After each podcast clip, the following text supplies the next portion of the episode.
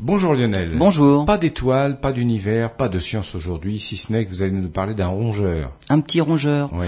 La souris à oreilles jaunes ou souris à oreilles fourrées de Patagonie qu'on trouve sur les pentes des volcans à la frontière entre le Chili et l'Argentine. Ce qui frappe, en fait, c'est son lieu de vie. Plus de 6000 mètres d'altitude où le taux d'oxygène est la moitié de ce qu'il vaut au niveau de la mer.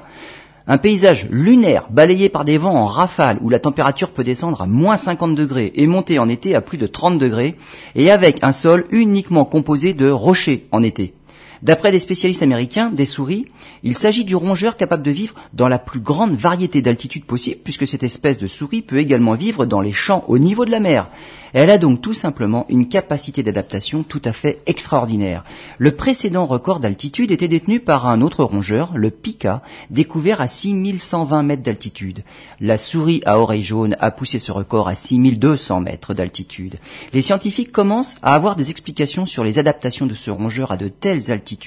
Un métabolisme musculaire ralenti, un système cardiovasculaire spécialisé, beaucoup de tissus adipeux qui assurent la régulation thermique. Mais on ne comprend pas encore tout dans son mode de vie.